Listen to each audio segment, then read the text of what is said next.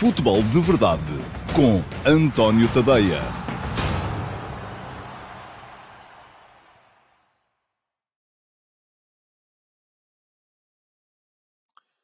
Ora, então, olá, muito bom dia a todos e sejam muito bem-vindos à edição número 564 do Futebol de Verdade, edição para o dia 23 de março de 2022. Já estamos aí quase em cima do uh, playoff para o Campeonato do Mundo de 2022. Vai ser amanhã, Estádio do Dragão, 19h45, boa hora, sobretudo para quem tem que uh, ir a conduzir para o Porto e depois voltar a seguir ao jogo, a conduzir outra vez para, para Lisboa, portanto dá uh, perfeitamente. Aí está, quando eu me bato pelas, pelos horários um bocadinho mais. Mais cedo dos jogos de futebol tem um bocado a ver com isto, porque não são só os jornalistas, os adeptos também. Quem quiser ir à bola, uh, o país não é muito grande, mas também com certeza, se vamos ver o nosso clube jogar fora, e neste caso eu vou ver a minha seleção e vou comentá-la a jogar uh, longe da minha, da minha cidade, a cidade onde vivo, uh, e convém-me chegar a casa ainda assim com tempo de conseguir dormir um par de horas antes de começar a trabalhar no dia seguinte. Portanto, é um bocado por isso, acho a hora excelente os programadores televisivos não acharão a mesma coisa, uh, porque gostam sempre de ter o futebol um bocadinho mais tarde, que é o chamado prime time televisivo. Pronto, aqui há sempre interesses conflituantes e hoje vou falar-vos aqui um bocadinho também de interesses conflituantes, porque é um tema uh, que me apaixona, o jornalismo, uh, e como escrevi um bocadinho sobre isso hoje de manhã, no último passo, uh, no meu Substack, tadeia.substack.com, não resisto a fazer aqui um pequeno rematar da questão uh, para, uh, de facto, a levar a bom, a bom porto, assim espero eu. Não vai ser fácil nos próximos, uh, nos próximos tempos. bom, vamos lá ver agora então. relativamente ao, ao, programa de hoje, hoje quero falar-vos muito do futebol da seleção. E quando falo, quando digo o futebol da seleção, não vou ainda discutir aqui hoje o 11, isso vai ficar para amanhã. Amanhã vamos começar a falar aqui um bocadinho mais do 11. Hoje quero falar-vos um bocado mais em termos de conceitos, de, de, de, de, questões conceptuais à volta do futebol da seleção, porque eu acho que é importante discuti-las antes de discutir os nomes. E ainda ontem, ontem? Não, anteontem, aqui falei uh, da, da questão uh, do, do, do, por exemplo, do Sporting ter mudado a forma de jogar mantendo o sistema e do Porto ter mudado o sistema mantendo a forma de jogar uh, no último jogo. Portanto, aqui, o que é que está aqui em base, uh, por trás disto tudo, é a forma de jogar, são os conceitos, é aquilo que eu chamo a ideia por trás do jogar de uma equipa.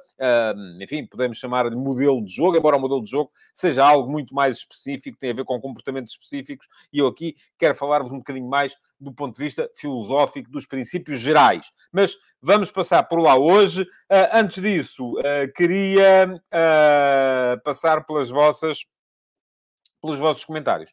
Ora, muito bem. A camisola amarela de hoje vai para o Manuel Salvador. foi o primeiro a chegar e a fazer uma pergunta, que me pergunta se é uma boa ideia criar a finalíssima Argentina-Itália. Uh, eu não sei se isto tinha alguma, alguma base, eh, se vinha daí alguma coisa antes uh, ou não. Uh, assim, de repente, pronto, é Copa América e Campeonato da Europa. Estamos aqui a falar de quê? De uma, uh, de uma espécie de taça intercontinental? não sei se é boa ideia. Tínhamos que falar muito sobre isso. Não sei se... eu, jogos interessantes, e um Argentina e Itália tem tudo para ser interessante, direi sempre que sim. Uh, vale mais ter jogos interessantes do que jogos pouco interessantes. Mas, assim, de repente tinha que ter... Deve haver aqui alguma coisa na atualidade que me escapou. Uh, porque, de facto, não sei se isto tem estado, uh, tem estado a ser debatido ou não. É possível que sim. Mas, de facto, passou-me um bocadinho a, ao lado. Marco Lopes, bom dia. Uh, Pergunta-me Marco, onde acha que Fernando Santos vai mudar? Estamos todos curiosos para ver o que vai mudar. Vai com um 4-4-2 híbrido, com Félix ou Bernardo Silva a apoiar Ronaldo? Ou com 4-2-3-1, com o Ronaldo mais sozinho. Já lá vamos mais à frente, vai ser tema para o programa de hoje, uh, embora não tanto a questão do sistema, uh, mas uh, sobre o sistema se calhar falarei mais amanhã. Hoje quero falar de ideias e já lá chego mais daqui a bocado. Filipe Monteiro, bom dia. Quando foi para a qualificação para o Mundial 2018, jogou com a dupla Cristiano Ronaldo-André Silva e marcaram bastantes golos. Por que razão deixou de se apostar na dupla? Porque é que aconteceu este ocaso? Olha, uh, Filipe, eu acho que tem um bocado a ver com a afirmação progressiva do Diogo Jota. uh, que hum, a partir do momento em que se afirmou, como se afirmou, no Liverpool passou a uh, ganhar a posição ao André Silva. E isso muda muito em termos das características da equipa. Um, mas também, também aqui vou falar um bocado mais sobre isso mais à frente. Uh, e, portanto, vamos... Uh, vamos, vamos, vamos chegar lá mais daqui a bocado. O correr é fixe. Pergunta-me se pisa com ananás ou não. Não, homem. Pisa com ananás, jamais. Pronto, se quer um tema fraturante, uh, é, é, cá está a minha opinião sobre ele. Marco Silva, bom dia. Qual o meu palpite e qual o meu 11 predileto para defrontar a Turquia? O meu 11 predileto, um, enfim, talvez fale nele amanhã, embora vá falar sobretudo amanhã daquilo que eu acho que o Fernando Santos vai fazer, e não tem que ser necessariamente aquilo que eu acho que devia ser feito. Quanto ao meu palpite, eu acho que este, este ganhamos. No outro, estou um bocadinho mais reservado.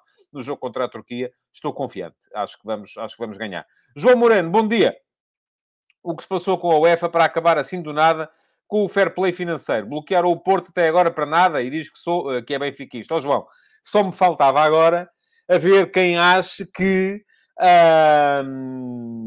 que o fair play financeiro acabou porque o Porto passou a estar dentro.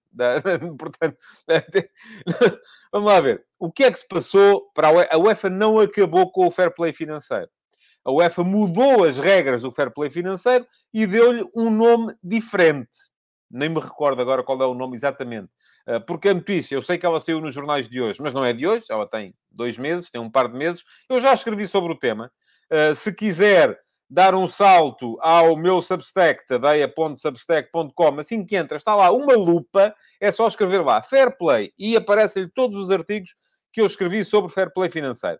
Um, o que acontece é que o fair play financeiro existe, sobretudo, para uh, evitar uma série de maningâncias que vão sendo feitas.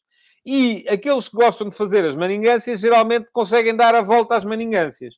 E quando aqueles que querem fazer as maningâncias dão a volta às maningâncias, as regras têm que mudar para impedir que essa volta continue a ser eficaz. E então aqueles que querem fazer as maningâncias inventam novas formas de fazer as maningâncias. E portanto andamos nisto.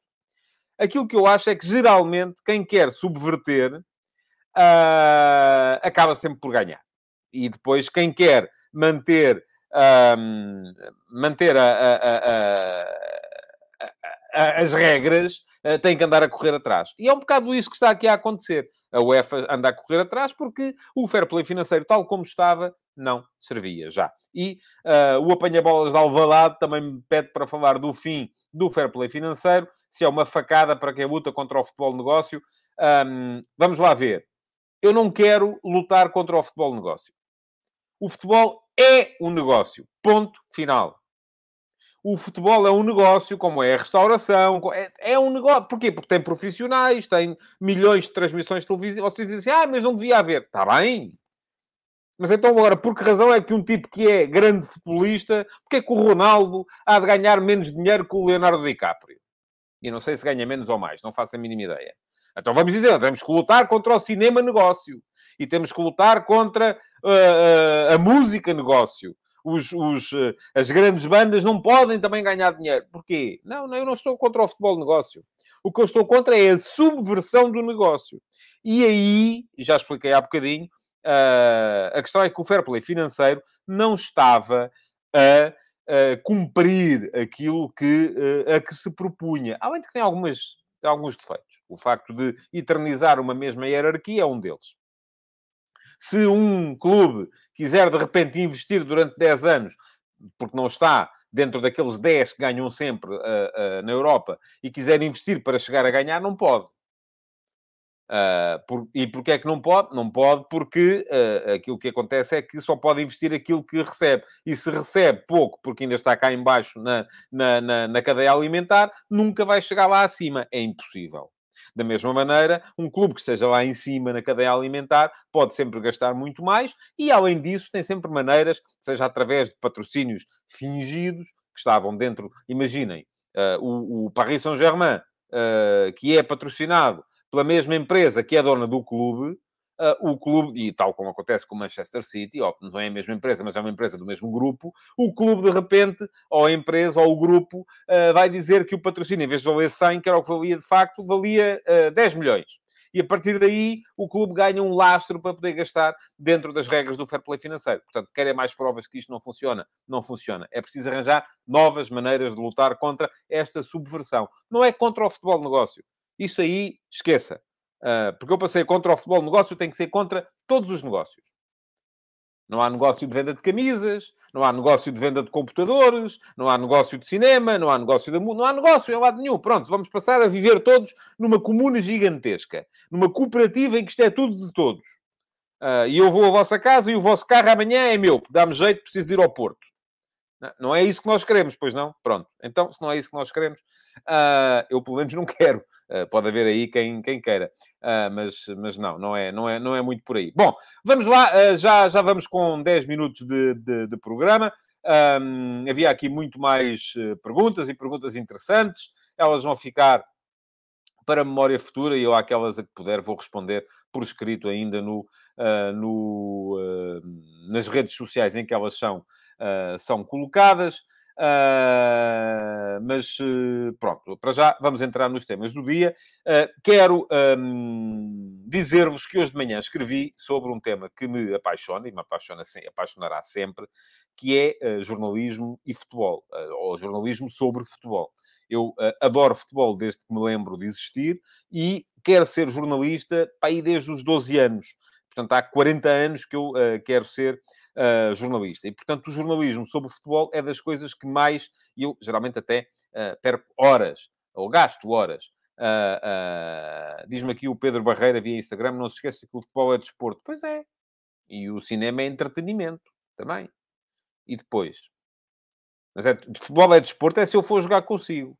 Se eu e o, e o, Pedro formos os dois jogar a bola ali para baixo, daqui a bocado, é desporto. Estamos ali pelo desporto. A partir do momento em que estamos a falar de jogadores profissionais que ganham a vida a jogar. Estamos a falar de clubes uh, que vendem direitos televisivos e pessoas que pagam para ver e compram camisolas. A partir daí já não é só desporto. É também desporto, mas não é só desporto. Uh, não há maneira de uh, manter essa realidade, até porque não é justo. Repare, eu conheço muitos dos meus ídolos de infância, jogadores dos anos 70, que hoje, não vou dizer enfim, alguns estão mal na vida mesmo, sim. E eram jogadores de seleção nacional. E porquê é que estão mal na vida? Porque nunca tiveram a possibilidade de ganhar em consonância com aquilo que produziam. E ainda bem que hoje os jogadores têm a possibilidade de ganhar esse dinheiro. Agora, o que estamos e estaremos sempre contra é a subversão desse negócio. Uh, Está-me o Tiago Rochinha a dizer que há aparentemente problemas com a transmissão no YouTube. Eu espero que não. Creio que não. Uh, pelo menos aqui não tenho indicação disso, mas uh, se calhar se calhar aconteceu. Peço desculpa. Bom, vamos lá embora. ah, o, o, Raul Ribeiro faz-me aqui um comentário que eu, por acaso, era para ter falado disto ontem e, e, e vou falar hoje. Aqui em Inglaterra, o governo está a fazer o cerco ao Manchester City. Sabe qual a razão? Aqui fala-se que é por causa da ligação do boss do City ao presidente do... Não é do Líbano, é da Síria. Uh, eu, eu acho extraordinário, e li isso ontem também, que o governo britânico esteja neste momento a fazer, conforme o Raul diz, e, e, diz bem, um cerco ao Manchester City por causa das ligações uh, de Bin Mansur, o sheik que é dono do Manchester City, a, um, ao, ao senhor Assad, presidente da Síria, uh, uh, o Sr. Bashar al-Assad, que é filho do Sr. Hafez al-Assad, também era presidente da Síria antes dele, portanto já se vê que é uma presidência uh, hereditária. e, mas porque depois, na, no conflito na Síria, o Sr. Bashar al-Assad era aliado, ou tinha como um dos seus aliados na guerra civil que assolou a Síria, o Sr. Vladimir Putin. E eu vou dizer-vos, acho isto extraordinário. acho, a sério, acho extraordinário. Como se a ligação ao senhor Bashar al-Assad só por si não fosse suficiente para haver um cerco, porque já devia ser. Porque o senhor Bashar al-Assad, esse grande democrata uh, que uh, uh, manda na Síria neste momento, só por si Agora, só porque o homem uh, teve o Putin do lado dele na guerra civil, ou teve a Rússia do lado dele na guerra civil da Síria, passou a ser persona não grata e um, um cidadão menos recomendável? Para mim é o mesmo. Uh, e esse ser, de facto, estas ligações, aí está. Quando falamos das ligações do futebol um, ao, do futebol negócio, as ligações suspeitas, elas estão aí. Uh, agora, aquilo que Uh, de repente não podemos é achar que só porque mete o senhor Putin é tudo muito mal. Mas antes disso, só metia o senhor Assad. Fixe, é porreiro. Tal como a Arábia Saudita, que é dona do Newcastle, epá, é um regime fixe, pá. Matam uns gajos de vez em quando e tal, mas aquilo é tudo porreiro. Não há problema. Agora, se lá aparece o senhor Putin, aí não. Aí já temos que ser já temos que acabar com o Newcastle. Ouça, não, uh, uh, não esteve bem do meu ponto de vista o governo, mas pronto, é a minha opinião. Isso aí agora, uh, quem, quem, quem manda, manda. E, e, nós estamos cá para, para, para assistir, para, para obedecer e para comentar enquanto nos for dada essa, essa possibilidade. Bom, vamos em frente. Jornalismo. Hoje de manhã escrevi no meu Substack, o último passo de hoje. Uh, confesso, eu geralmente à noite, quando me vou deitar, um, já vou um bocadinho a saber sobre o que é que vou escrever no dia seguinte. Ontem estava completamente à nora. Deitei-me não sabia. Estava, e pensei assim, bom, amanhã é outro dia. Às seis da manhã, quando me levantar, uh, leio os jornais e alguma coisa há de sair dali. Bom, e li os jornais, como faço todos os dias de manhãzinha. Uh, e um, aquilo que mais me chamou a atenção foi a palestra ontem dada em conjunto por Sérgio Conceição, treinador do Futebol Clube do Porto, e por Nuno Dias, treinador de futsal do Sporting porque me pareceu, pelo menos a parte do Sérgio Conceição veio mais ou menos bem refletida, acho eu, uh, nos, nos, jornais, a parte do Nuno Dias não tanto, mas pronto, está, é futsal. Uh, mas pareceu-me extremamente interessante uh, e, e, além disso, pareceu-me mais interessante ainda a forma como, aparentemente, durante a coisa, o Nuno Dias disse que gostava de assistir a um treino do Sérgio Conceição e o Sérgio Conceição disse-lhe: estás convidado, então apareça, não é? Aparece. e estando nós a viver como estamos, aquelas relações tóxicas, problemáticas entre os clubes, as entidades patronais dos dois, Futebol Clube Porto e Sporting. Isso para mim foi notícia. Tal como foi notícia, uh, tudo aquilo que o Sérgio Conceição foi dizendo uh, acerca da condução da Lazio por parte do Sr. Sven Horan Eriksson, um, tal como foi notícia aquilo que ele disse sobre a explosão do Vitinha, tal como foi notícia aquilo que ele disse sobre uh, as diferenças entre a geração dele, a gera... que já era uma geração, de certa forma, privilegiada, a geração que veio a seguir, que é a do Pep, que ele usou como exemplo, que também já era uma geração ainda um bocadinho mais privilegiada, e a geração atual, que é uma geração privilegiadíssima, e depois o facto disso impedir o jogador, enfim, tudo isso me pareceu muito, muito, muito interessante. E, no entanto, a gente vai às, aos jornais e aquilo que vê refletido é a parte mais negativa da coisa, que é o ódio. Uh, o, o, o, o, Sérgio Conceição a dizer no, no, no Porto uh, os adeptos odeiam ou, não gostam de treinadores que odeiam perder e tal. Uh, só gostam de treinadores que odeiam perder e tal. Temos sempre que sublimar esta... E eu achei que não, que não era por ali. mas aqui, atenção, que isto seja muito claro, não quero estar uh, a apontar o dedo aos, uh, aos jornalistas uh, que fizeram aquelas escolhas. Porque isto aqui.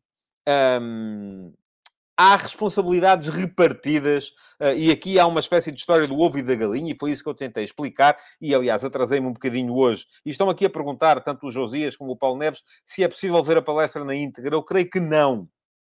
Uh, esperemos que sim, mas creio que não. Para já, creio que ainda não. Pronto. Uh, mas estava a dizer.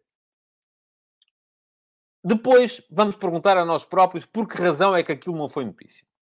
Foi notícia no jogo, por acaso.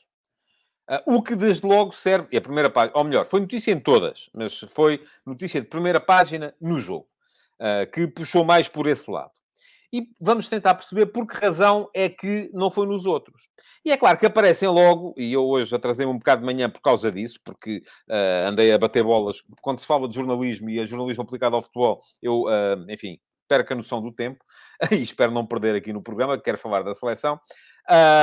Mas uh, aparecem logo os uh, leitores que acham que é porque há uma conspiração global, neste caso, contra, contra o clube deles, que neste caso é o Flóculo do Porto. Portanto, os jornais de Lisboa não, não refletiram aquilo porque não gostam do Porto.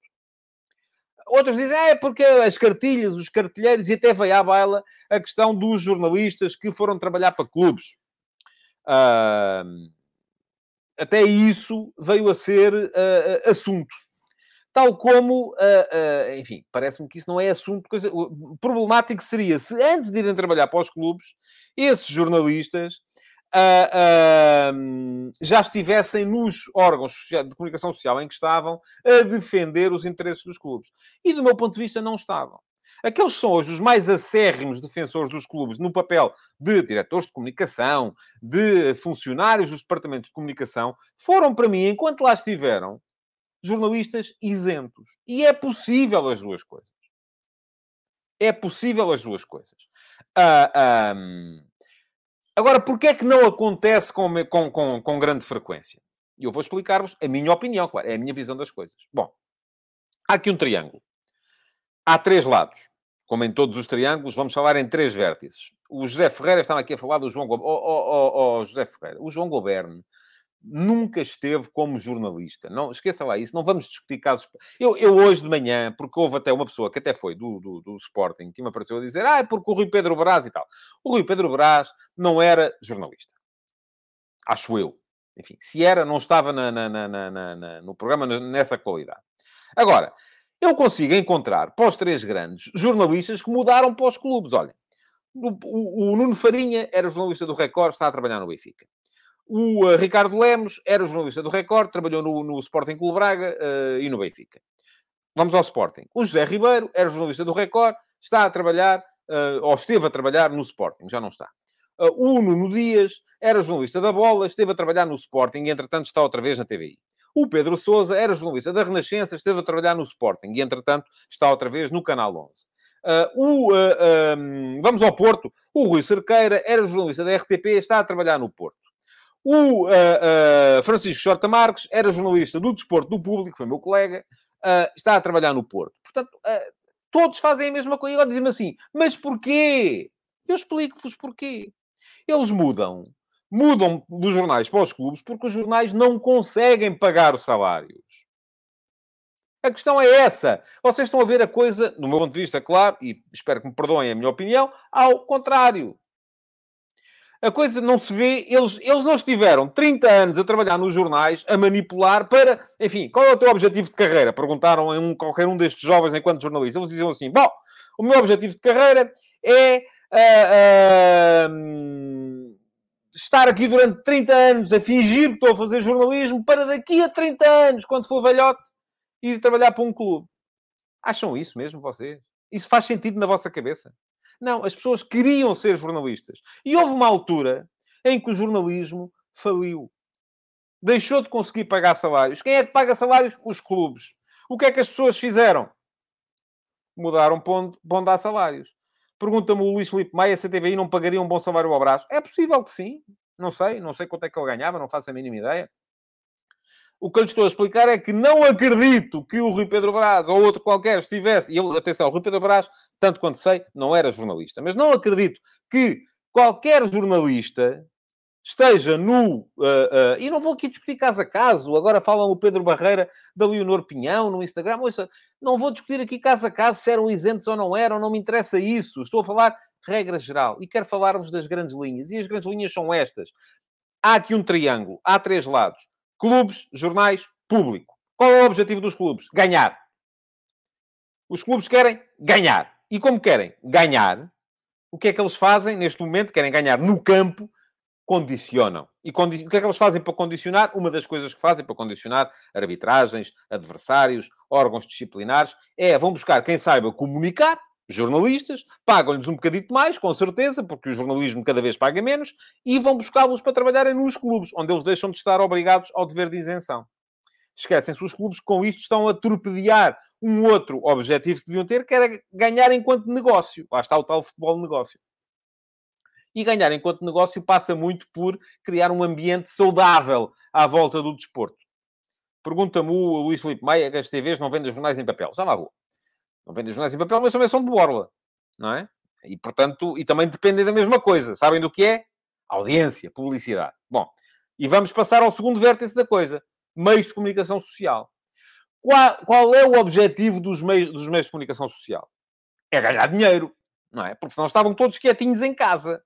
E como é que se ganha dinheiro neste momento? Neste momento, uh, ganha-se dinheiro de duas maneiras. Publicidade, e a publicidade depende das audiências, ou vendas. E as vendas dependem de haver quem queira comprar. Certo? Bom, terceiro vértice, porque é ele que viabiliza a parte dos, dos meios de comunicação social. O público, são vocês. E o público quer o quê? O público, eu acho que cada vez menos há gente a querer jornalismo. As pessoas querem validação das suas próprias opiniões. Sobretudo no desporto. Eu sou adepto fanático de um clube que eu, eu acho que o único jornalista isento é aquele que diz que o meu clube é o maior e que os outros são todos uma trampa. Pronto, primeira questão. Uh, e estas pessoas não querem jornalismo, querem validação. São as pessoas que andam a ver aqueles programas dos adeptos, com toda a gente a insultar-se e tal, e coisa, e não sei o quê. Pronto, porque acham que o adepto do clube deles é acima de qualquer suspeita e os dos outros são todos uns sem-vergonhas que por lá Bom, Depois, há uma pequena margem de malta que quer jornalismo. E essa pequena margem que quer jornalismo, portanto, isto aqui funciona à lei do mercado. Se há menos gente interessada num produto, portanto, menos procura, o que é que acontece? O preço tem de, tem de, tem, de, tem de ser afetado por isso também, não é? Ora, o preço já está afetado por isso também. A partir do momento em que foi introduzida a, a, o flagelo da borla. E o flagelo da borla é, é, é absolutamente uh, incrível na forma como vem torpedear o jornalismo.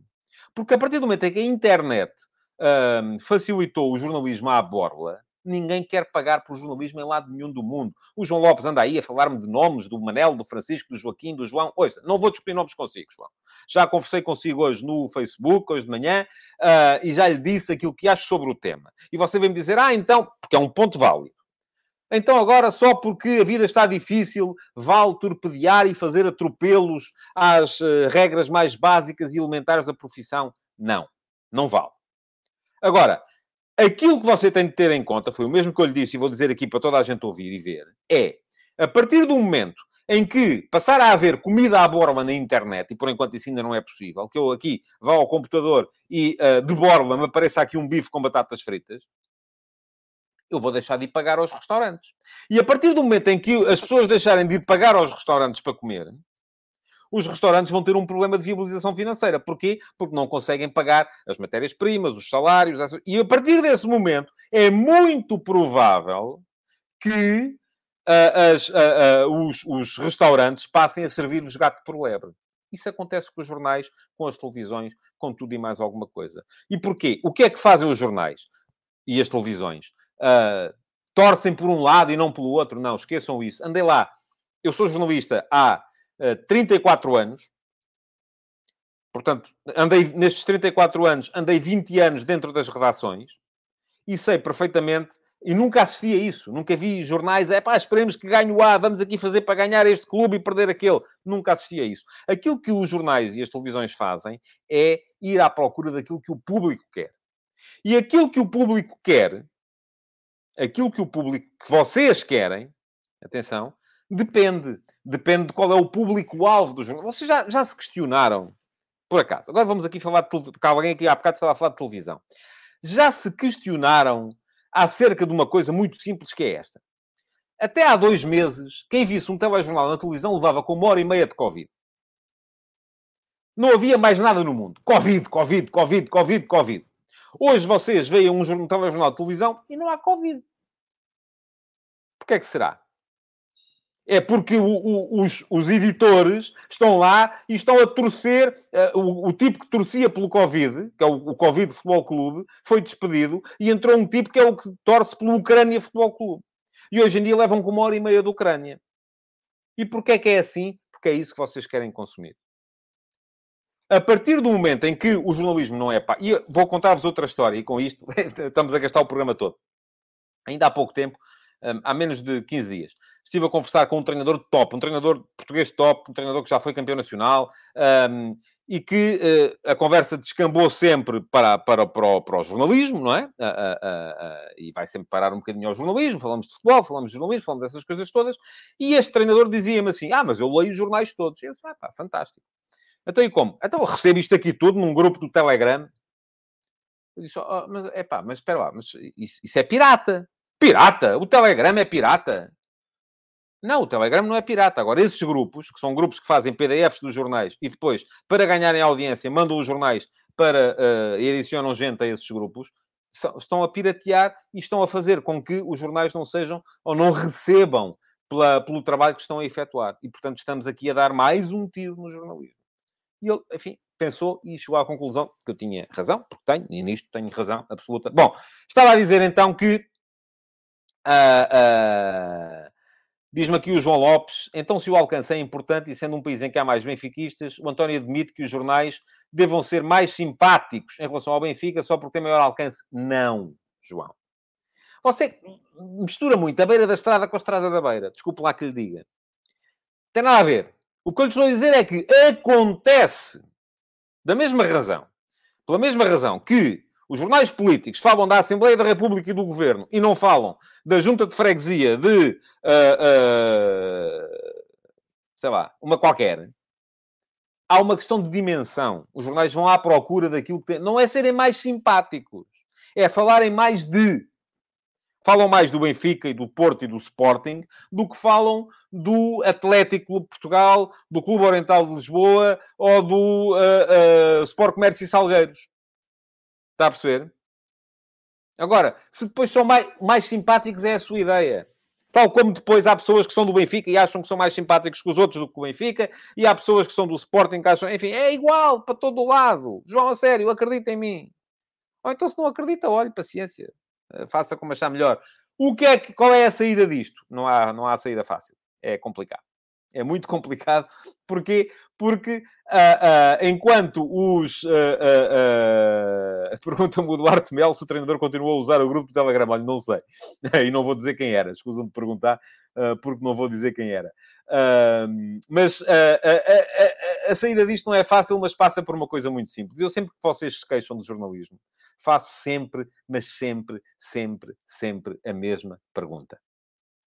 E a pergunta é: quanto é que gastaram em jornalismo nos últimos, no último mês? Quanto é que gastaram? Porque o jornalismo custa dinheiro a fazer. Se vocês querem bom jornalismo, se eu quero bom, bom, se eu quero comer bem num restaurante, eu tenho que pagar. Se eu quero ler bom jornalismo, eu tenho que pagar. E dizem vocês assim, ah, mas eu não pago porque o jornalismo é mau. E as pessoas de lá dizem assim, ah, mas o jornalismo é mau porque vocês não pagam. E pronto, e andamos nisto. Já vos disse aqui ontem, atingi hoje de manhã os 2000... Uh, eh, isto não podia ter dito porque não aconteceu. Um, atingi o, o, o, Nelson Serrão, diz-me a brincar que foi o Inácio. Não, não foi. não foi o Inácio. O Inácio ficou famoso por outras questões, também elas ligadas. Eh, ficou famoso por muitas outras questões. Por ser um excelente lateral uh, quando era jogador, um bom treinador quando era treinador, uh, e depois também, infelizmente, por, aquela questão de, dos links para, para ver os jogos em streaming uh, de, forma, de forma pirata. Mas não foi, não foi o Inácio. Bom, Uh, diz o João Lopes, acredito sempre que a solução é fazer jornalismo sério, honesto, isento e de qualidade. Quer acreditar, João, porque está aqui todos os dias, que acha que é isso que eu faço. Quero acreditar nisso, pronto. E eu agora vou-lhe dizer, vou-lhe dizer assim, atingi hoje de manhã os 2.500 subscritores do Substack. Uh, fiquei muito feliz. Destes 2.500, já tinha dito ontem, e a porcentagem mantém-se, 4% pagam. 4% são subscritores premium. Acham que o meu trabalho vale uh, os 4 euros por mês que custa ser subscritor premium do meu Substack. Os outros 96% não é que achem que isto não presta para nada. Não, porque subscrevem, estão lá, recebem, leem, eu sei, sei ver que leem. Mas não pagam.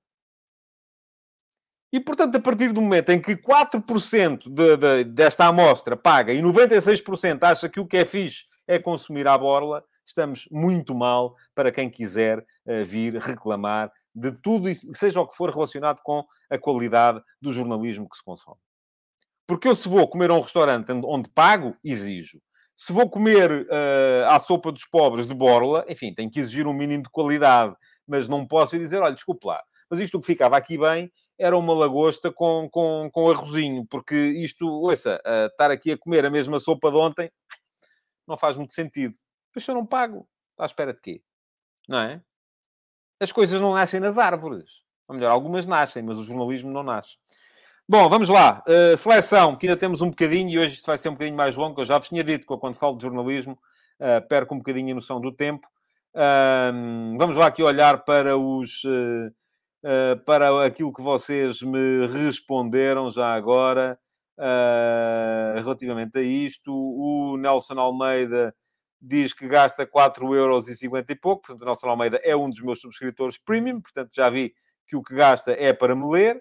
O Henrique Abranches diz 0 euros, pronto, uh, vale mais ser honesto do que outra coisa qualquer, é o que eu tenho para lhe dizer. Uh, o Gonçalo Madeira diz que o dinheiro move tudo. É, sabe porquê?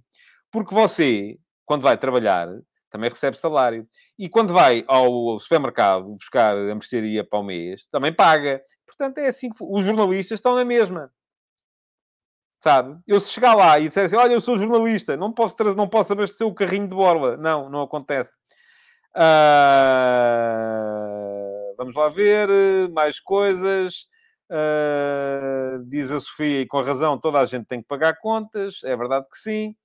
Uh, o Rafael Mota diz que acha que a categoria está a perder credibilidade e as pessoas não querem gastar dinheiro com isso. Por isso, há, que há aqui gente subscritora, muito bem. Uh, o Paulo Ferraz diz que gasta dinheiro na internet, paga, não sei para onde vai esse dinheiro. Ó oh, Paulo, gasta dinheiro na internet? Está bem, pronto, está certo. Eu tenho ideia que o Paulo Ferraz também é meu subscritor premium, não tenho a certeza absoluta, mas tenho ideia que é.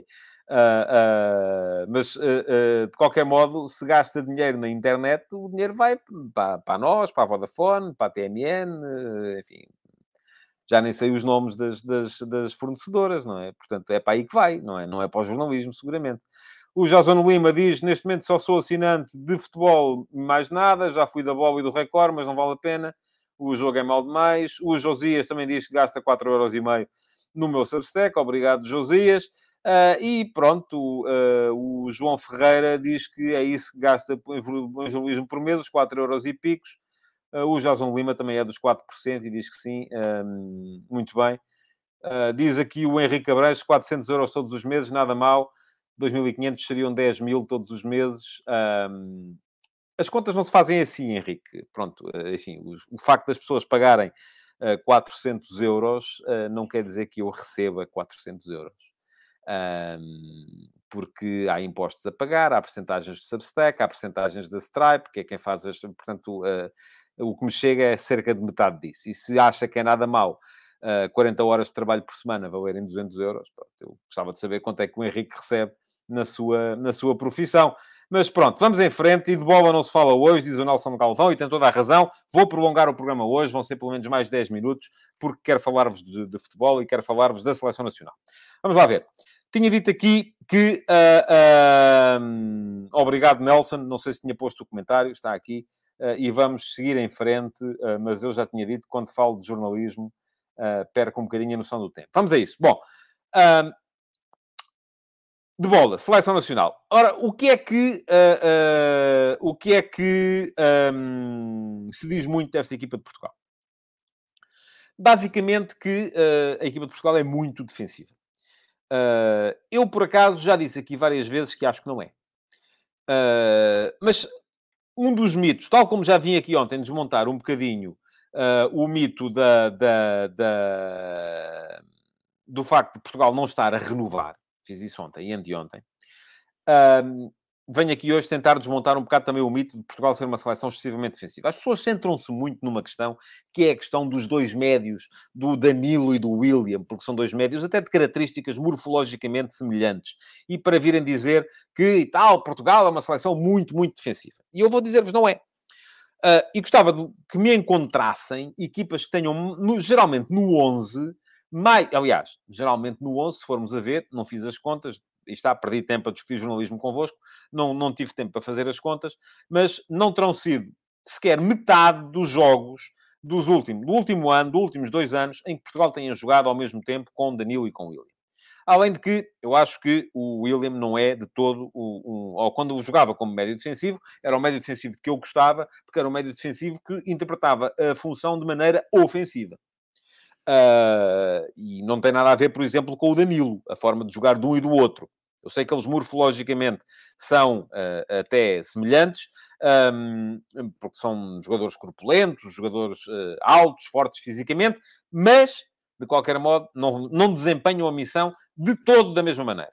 Danilo é um médio defensivo que encosta mais aos centrais, mais rigoroso no posicionamento, uh, menos, arrisca menos no passe. O William é um médio uh, que, quando jogava como seis, era um médio defensivo que uh, arriscava muito mais no passe, não encostava tanto aos centrais, aparecia mais em zonas ofensivas. Portanto, tem nada a ver um com o outro. Nada. Zero. O João Lopes vem-me falar ainda da renovação hoje. Isso foi a conversa de ontem, João. A sério. Não vamos, não vamos para aí já hoje. Hoje estamos a falar de outra questão. Ofensivo, defensivo. Como é que é? Uh, bom, mas de qualquer modo, acho que nem em metade dos jogos dos últimos dois anos Portugal jogou com William e Danilo. Não aconteceu. Agora, gostava que me encontrassem, assim, 10 equipas no futebol europeu que, de início, apresentem mais unidades ofensivas do que a seleção portuguesa, que joga geralmente de início com Bernardo Silva, Cristiano Ronaldo, Diogo Jota, Bruno Fernandes e, aí, o João Moutinho. Pronto, o João Moutinho, enfim, uh, é, o, é, o, chamado segundo médio. Jogando em 4-3-3, uh, ah, aquilo que Portugal faz, geralmente, é jogar com um... Os três, os três homens da frente tem um ponta de lança, tem um extremo esquerdo, tem um extremo direito que vem mais para dentro. Os três homens do meio campo têm um médio eminentemente ofensivo, tem um médio de transição e tem um médio defensivo. Usa depois dois laterais que são geralmente ofensivos. João Cancelo à direita e o Rafael Guerreiro à esquerda. Portanto, querem o quê? Querem mais gente na frente? O problema não é esse, amigos. O problema não é esse. O problema é, sobretudo, no meu ponto de vista, claro, o vosso pode ser esse, e podem continuar a embirrar o William e Danilo e tal, os dois trincos e isto e aquilo e a outra, enfim, nada. Enfim, não é a minha opinião, pode ser a vossa, não é a minha. Do meu ponto de vista, o principal problema da seleção portuguesa não é ser demasiado ofensivo ou demasiado defensivo. Acho até que é uma equipa bem equilibrada. O principal problema da seleção portuguesa é ser demasiado individual e pouco coletiva.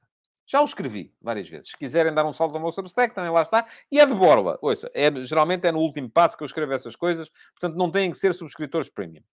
Um, o problema aqui é que temos demasiados jogadores a pensarem o jogo de forma individual. E temos poucos jogadores a pensarem o jogo de forma coletiva. E isso viu-se, por exemplo, vou, vou recordar-vos um jogo. Portugal e Irlanda no Algarve. Provavelmente o pior jogo que a Seleção Nacional fez nos últimos dois anos.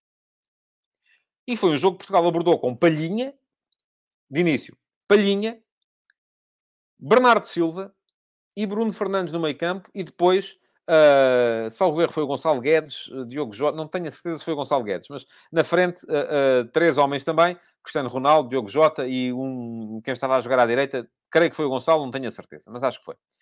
Portanto, mais ofensivo que isto não dá. E, no entanto, funcionou bola, zero. Sabem porquê? toda a gente a pensar individual. Ninguém, ali ninguém pensava coletivo.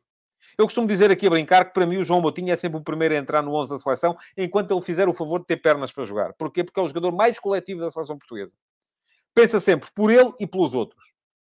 Eu sei que os sportinguistas não gostam dele porque é maçã podre e tal, e não sei o quê, e está velho, isto e aquilo. Poxa, tenho pena. Uh, é dos jogadores mais marcantes na história recente da seleção portuguesa, precisamente por causa disso pensa coletivo. Bernardo Silva, pensa coletivo. Bruno Fernandes, pensa sobretudo individual. E atenção, aqui não, não estou, eu não estou a dizer que Cristiano Ronaldo pensa sobretudo individual. E aqui não estou a dizer que uh, uh, uma equipa tem que ser só feita por jogadores que pensam coletivo. Não queremos aqui o, até o tiki-taka do, do Barcelona, do Guardiola, tinha o Messi.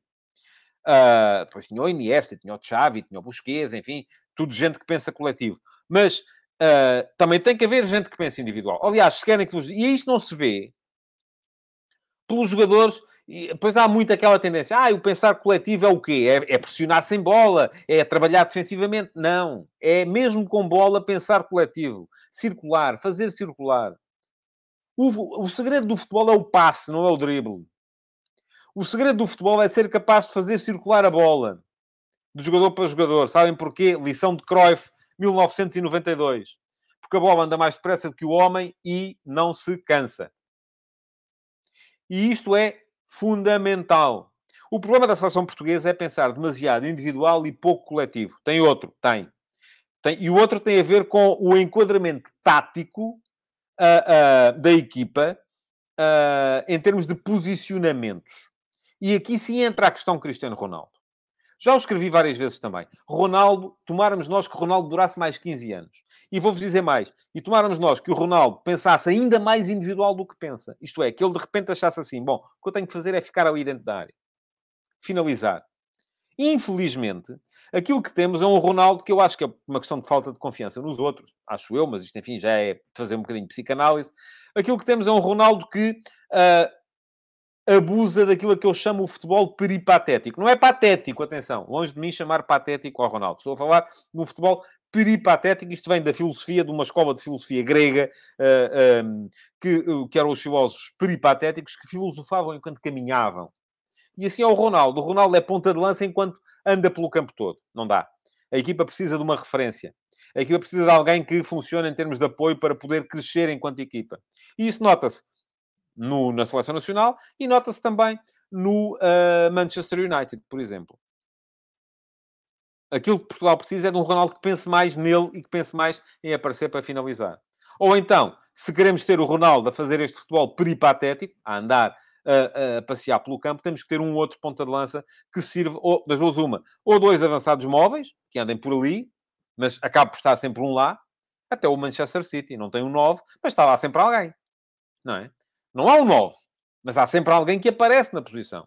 Aquilo que vemos na seleção portuguesa é que às vezes não está lá ninguém. Anda tudo ali, um bocado por ali. E isso assim não funciona, de facto. Agora, uh, uh, das duas, uma, ou dois pontas de lança móveis, ou então um ponta de lança mais fixo e o Ronaldo a fazer esse papel de andar um bocadinho por todo o campo. E enquanto não resolvermos estas duas questões, a questão coletivo barra individual e a questão plano uh, para enquadrar taticamente o futebol de Cristiano Ronaldo, Portugal não vai ser uma grande seleção. E vai ter dificuldades no playoff por causa disso. Não tem a ver com ser mais ofensivo ou mais defensivo. Esqueçam isso.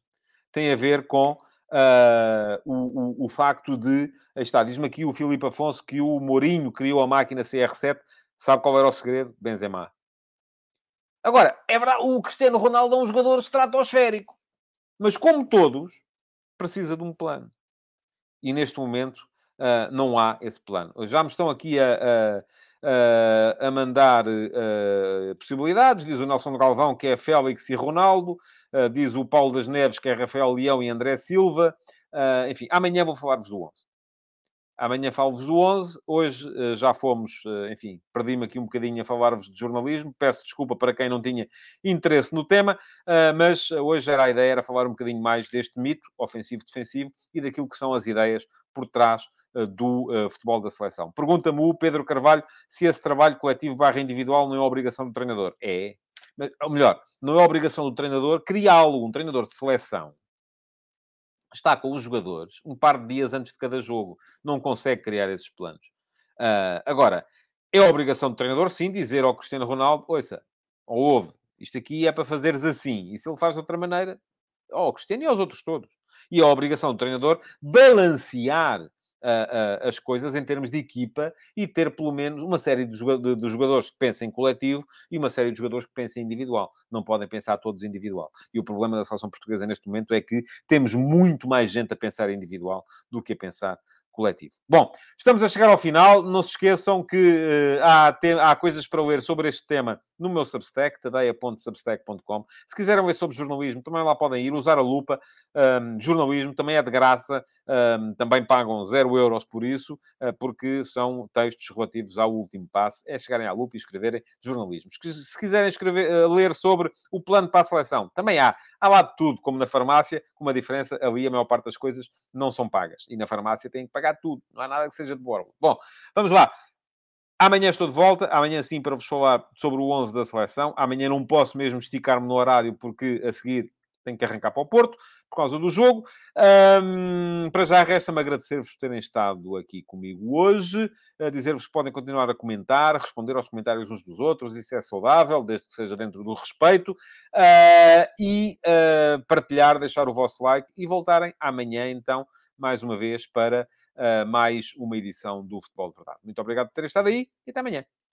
Futebol de Verdade, em direto de segunda a sexta-feira, às 12h30